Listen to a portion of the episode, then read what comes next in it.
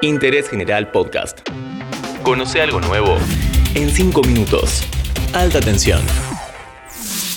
Hola, ¿qué tal? Bienvenidos y bienvenidas a un nuevo capítulo de Alta Tensión en Interés General. Yo soy Tomás Rodríguez Sanzorena y hoy te voy a hablar de uno de los grandes temas de 2020, la exportación de petróleo. ¿Puede Argentina convertirse en una potencia exportadora? ¿Somos un país petrolero? El 13 de diciembre pasado se festejó el Día Nacional del Petróleo, y lo que se conmemora ese día es el glorioso descubrimiento de petróleo en Comodoro Rivadavia, año 1907. Comodoro hoy es la ciudad más grande y poblada de Chubut, pero en ese momento era una pequeña colonia de inmigrantes. Ahí, al sur del Golfo San Jorge, se crea un puerto para sacar por barcos los productos agrícolas de la zona. Era la época dorada de las ovejas. La leyenda cuenta que además del clima, el pueblo tenía un problema grande con la falta de agua potable. Así que con la ayuda del Estado argentino se iniciaron perforaciones para buscar agua. Para sorpresa de todos, en lugar de agua, de esos pozos salió un líquido viscoso y burbujeante con olor a querosén. Habían encontrado petróleo. En realidad, el petróleo ya se conocía en Argentina. De hecho, en 1865 se había creado en el norte la compañía jujeña de querosén, el gran combustible de las lámparas. Pero la industria petrolera como tal no arrancó hasta que brotó el oro negro en la Y por eso también es que la historia del descubrimiento casual es muy discutida. Según algunos autores, el Estado argentino colaboró con la noble causa del agua potable justamente porque ahí había otra cosa. Hay una carta del perito Moreno de 1901 a uno de aquellos pobladores de Chubut. Señor mío, agua potable no va a encontrar, pero es fácil que encuentren otra cosa de tanto o más valor. Más allá de esta discusión, lo cierto es que desde ese día, Comodoro Rivadavia es la capital nacional del petróleo y Argentina es un país petrolero.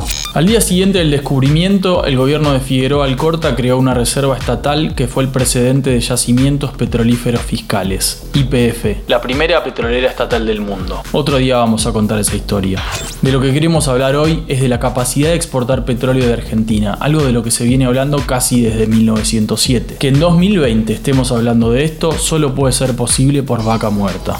Desde hace al menos 20 años, las reservas convencionales de petróleo vienen cayendo. Ojo que todavía son la mayor parte, pero el crecimiento de los no convencionales es impactante. En menos de 10 años, vaca muerta hoy explica el 22% de la producción argentina de petróleo y el 25% del gas. Como ya dijimos en capítulos anteriores, la demanda de petróleo durante la pandemia cayó niveles que no se veían en décadas. Eso tuvo dos consecuencias, que sobre petróleo y que caigan los precios. A mediados de año, el gobierno tomó dos medidas para aliviar la situación de los productores. Puso un precio sostén del barril en 45 dólares para el mercado interno y eliminó las retenciones a la exportación. Esta última decisión hizo que en 2020 las exportaciones crecieran al menos un 70%. Pero la novedad de este año es que hubo una gran cantidad de exportaciones de petróleo liviano, el petróleo de vaca muerta. Expliquemos un poco. Hay muchos tipos de petróleo, pero los más conocidos en Argentina son dos.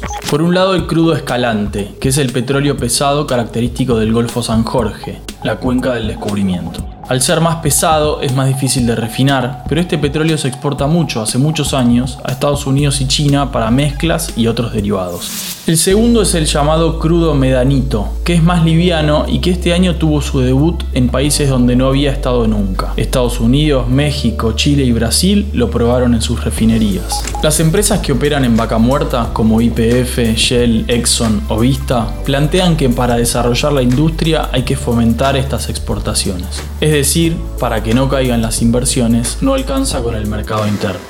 Estamos frente a la paradoja de que sobre petróleo este año y si se reactiva un poco la economía, que falte el año que viene. Y hay que agregar otra paradoja. Con precios altos se puede producir, pero la nafta se encarece. Con precios bajos, la nafta no sube, pero la producción se complica.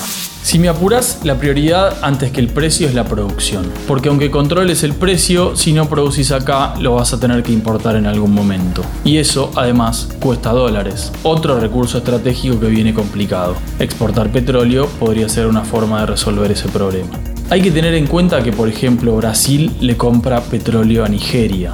Nosotros estamos más cerca, no habría que desaprovechar eso. Espero que algo de esto te haya interesado y si querés meterte un poco más, busca el libro Historia del petróleo en Argentina de Nicolás Gadano. Gracias una vez más por escuchar, hasta la próxima. Interés General Podcast. Encontrarnos en Spotify, en Instagram y en interésgeneral.com.ar.